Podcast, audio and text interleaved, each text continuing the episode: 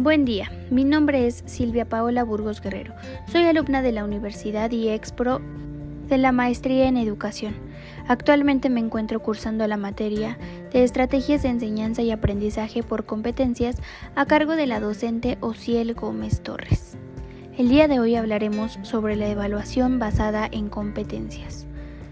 Para hablar de dicho tema es importante retomar que la evaluación es útil para el mejoramiento de la calidad educativa se encuentra centrada en la medición y debido a una nueva reestructuración de cómo se llevará a cabo dicha evaluación, los docentes han sido convocados a un cambio de enfoque en la evaluación del aprendizaje, abarcando el marco conceptual y metodológico, el cual incluye la definición y evaluación de competencias, así como el objeto de evaluación que incluye las técnicas e instrumentos evaluativos.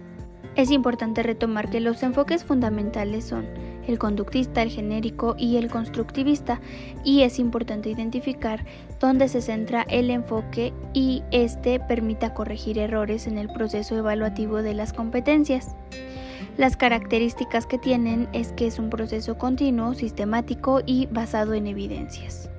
Al ser parte de un proceso, la recuperación tiene que ver con el rescate de información almacenada en la memoria a largo plazo para usarla en la actualidad. Es necesario plantear tareas integradoras y didácticas para así poder evaluar de una manera correcta. La evaluación formativa tiene a la autorregulación y metacognición como ejes y es formativa cuando permite ciertos reajustes.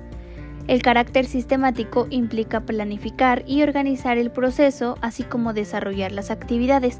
Su fin es recolectar y valorar información, así como dar seguimiento. La evaluación basada en competencias se define como una evaluación donde se aportan evidencias, abarca criterios, indicadores y evidencias.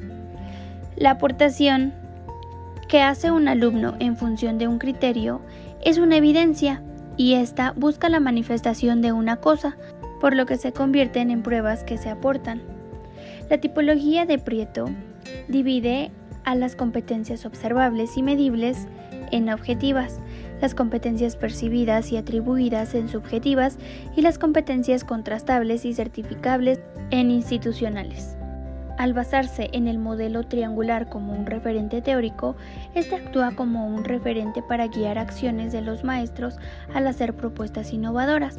Concibe la evaluación en tres fases, la preinstrucción, la instrucción y la postinstrucción. Por lo que dentro del componente de la cognición es importante saber cómo se aprende y esto es a través de tareas evaluativas que requieran recursos externos e internos, tareas evaluativas donde no se centren solo en la memorización de los contenidos, las tareas que exijan rebasar la disciplina, las tareas que evidencien el nivel de logro alcanzado, que permitan valorar lo cognitivo y también lo afectivo, las tareas contextualizadas y tareas que permitan arribar a juicios de valor, así como tareas que eduquen para la toma de decisiones. La observación orienta cómo se va a desarrollar la evaluación formativa o para aprender y se refiere a la observación y el seguimiento que requiere el proceso de enseñanza-aprendizaje. Atiende el papel del aprendizaje, interacción del trabajo, así como la autorregulación y la metacognición. Así también surge la necesidad de integrar la dimensión cognitiva, afectiva y actitudinal, por lo que se lleva a cabo la integración donde se atiende lo cuantitativo y lo cualitativo.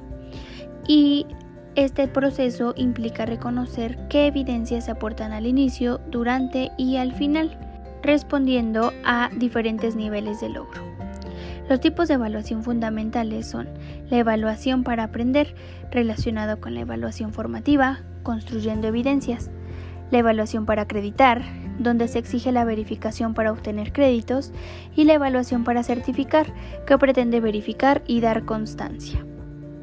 Se evalúan tres dimensiones precisadas tomando en cuenta el proyecto Tuning, que son conocimientos, saber hacer y competencias, así como otras cuatro dimensiones mencionadas por Ashaven, que son competencia cognitiva, relacionada con los conocimientos, la competencia funcional relacionada con las destrezas, la competencia social relacionada con las conductas y las actitudes y la autocompetencia relacionada con la toma de decisiones. Sin embargo, es importante saber qué es un criterio de evaluación. Un criterio es una regla o norma para saber lo que es verdadero. Su validez se logra cuando los criterios reflejan el objeto de evaluación y dichos criterios proporcionan información del tipo de aprendizaje y capacidades a desarrollar. Las características principales de los criterios de evaluación son pertinentes, jerarquizadas, independientes y que sean pocas. Los indicadores de evaluación especifican lo que se pretende evaluar. Los datos e información se consideran evidencias significativas.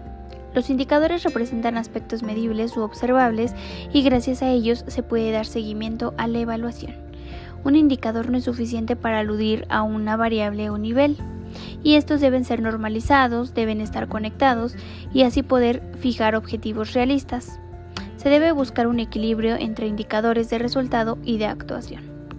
Las evidencias deben responder a los siguientes rasgos a ser construidas, plausibles integradoras. Estas se construyen porque se establecen a partir de una acción sobre el medio y son plurales y contextuales. Deben responder a los siguientes rasgos, a ser accesibles, potentes y evocativas y responden a necesidades concretas. Cuando hablamos de que las evidencias son plausibles, se refiere a que son recomendables o no rígidas. Los alumnos y maestros aportan o modifican dichas evidencias al proceso donde una, una persona competente es aquella que goza de más atributos. La competencia debe ser subdividida o descompuesta en elementos menores para poder identificar su nivel de logro. Existe la necesidad de recurrir a fuentes que ofrezcan información para guiar la evaluación y es importante tener en cuenta la división de esta y pueden ser la información que ofrece la tarea integradora y da sentido a la evaluación, la información que ofrecen para establecer comparaciones, la información que ofrecen para fijar lo que se evaluará, la información que ofrecen criterios de realización y la información que se ofrecen en evidencias de manera responsable y efectiva. Los métodos abarcan a los cuantitativos como a los cualitativos y las técnicas e instrumentos para evaluar tienen que ver con las pruebas objetivas, el saber, el cómo y el hacer.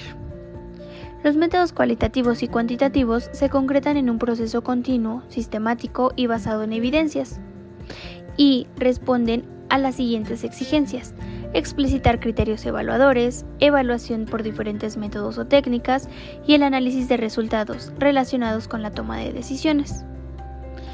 Los procederes del método de evaluación abarcan cómo se planea y se preparan insumos requeridos, cómo se ejecuta y cómo se analizan y utilizan los resultados obtenidos.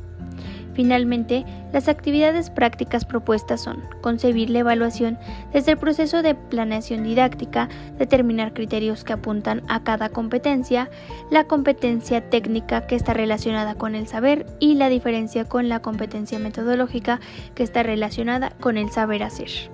Para concluir, es importante saber que el desarrollo de competencias se puede llevar a cabo en cada contexto escolar. Sin embargo, es importante el protagonismo de cada docente, la actitud y las ganas por adaptarse a una nueva forma de enseñanza, ya que se produce una revolución en relación a los contenidos y a los objetivos de la educación y la enseñanza, priorizando el hacer frente al saber simple, al saber actuar, al responder a diversas necesidades y a la resolución de problemas. Es decir, esta forma de trabajar viene a liberar a los programas de contenidos de conocimiento y así se potencia aún más los contenidos de habilidades y actitudes.